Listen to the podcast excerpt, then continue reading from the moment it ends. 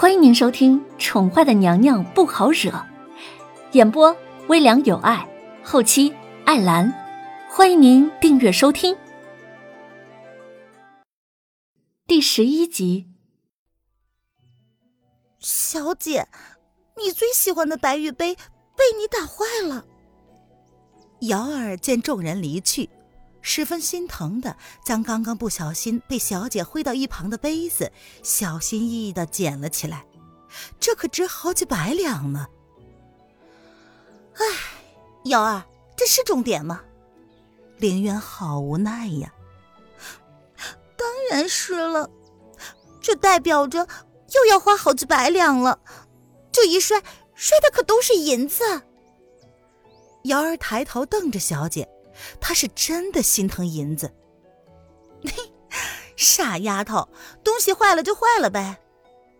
林渊转过身来，一脸好笑的看着瑶儿那副心疼的表情，他无奈的摇了摇头。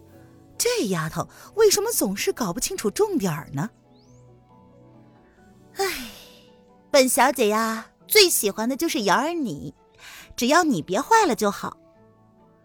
林渊挑起眉，别具深意的看了瑶儿一眼。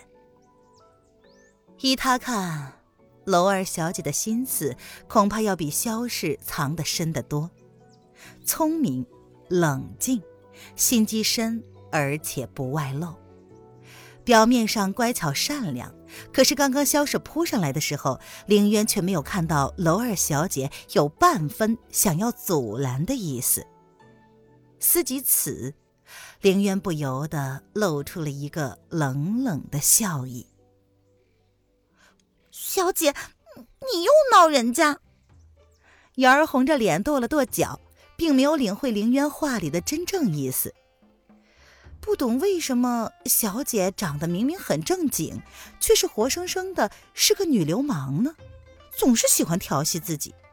啊，人家在哪里呀？指给我瞧瞧。林渊故作惊讶的四处看看，佯装不知道瑶儿的抗议。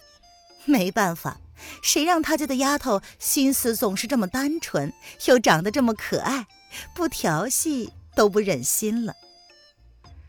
林渊将瑶儿当做亲妹妹一样的看待，或许与娄老爷的血缘关系还不及跟瑶儿这么贴心亲近。哼，可恶！瑶儿不理你了，哼！瑶儿不搭理没有半分正经的小姐，决定回房去准备准备小姐两天后进宫要带的东西。老爷说晚上还要来竹心小筑陪小姐用膳呢，那么再多准备一些小姐爱吃的点心吧。小姐最爱吃他做的桂花糕和荷花糕了，还有还有，小姐的嫁衣也要开始准备了。指不定小姐当真可以成为母仪天下的皇后呢！哎呀，好忙呀！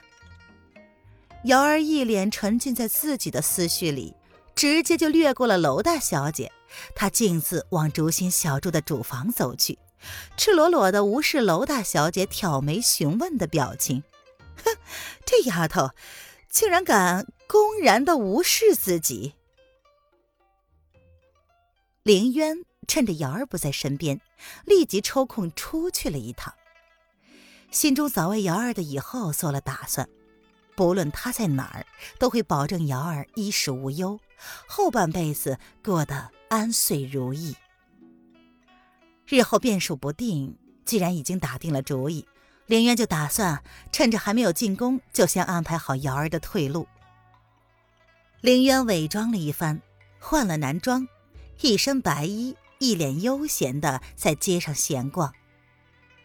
然而，在不远处的不醉楼的三楼，一双冰冷的眸子透过窗户，沉沉的盯着大街上闲逛的凌渊，而那性感的薄唇却泛着不知名的幽深的笑意。大街上四处都能听得见各式各样的叫卖声，是热络不已。走了一会儿。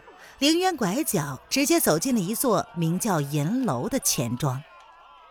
哎呦，林公子啊，是您来了，请问您是要典当啊，还是要取现呢？还没有进门呢，一个全身红艳的妖娆女子便扭着小腰，款款的将凌渊领了进去。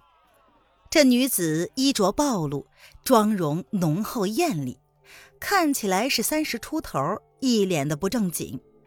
看见来人是凌渊，脸上扬起笑容，让人忍不住的头皮发麻。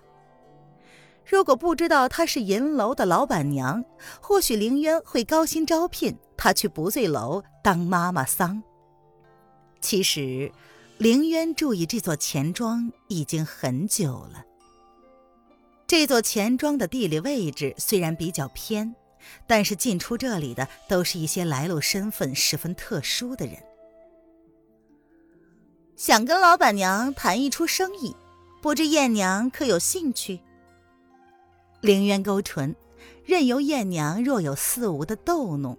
他悠悠地摇着扇子，开门见山地说：“据他所知，艳娘表面上看起来是银楼的管事，掌握着大部分的决定权，但他依旧能够看出，艳娘并非银楼的所有人。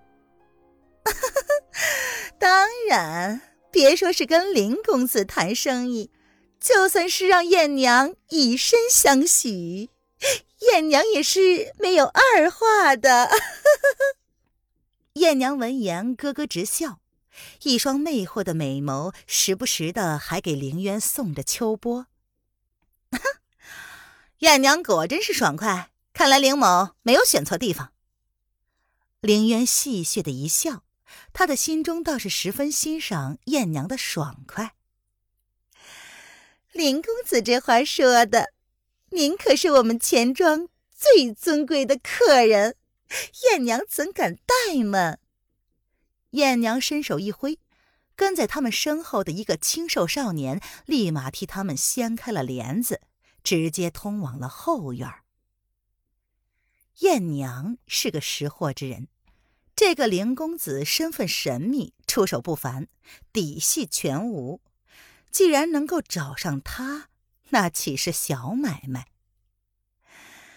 不知林公子想谈些什么呀？艳娘亲自泡了一壶茶，给凌渊倒了一杯。这是凌某北郊闲置的一处房子，以及京城内三处经营中的铺子，麻烦艳娘给算算，他们值多少银子？凌渊。悠悠的从怀里掏出了几张地契，交于艳娘，随手举起了艳娘亲自泡的茶，香味浓郁，入喉甘醇。这茶是雪山银针。这银楼啊，果真如他所想，连平时饮用的茶叶都是上百两的雪山银针。林渊含笑的看着对方的脸色，由从容到凝重，再到吃惊的全部过程。哎呀，哎呀，看来艳娘啊，真是失礼呀！没想到林公子不仅是白府的人，还是京城最赚钱的绣庄和茶铺的幕后老板。艳娘失敬，招待不周之处，还希望林公子海涵。艳娘起身。她忍不住的再次看了看手中的地契，暗暗的吃惊，凌烟竟然有这么大的来头。听众朋友，本集播讲完毕，请订阅专辑，下集精彩继续哦。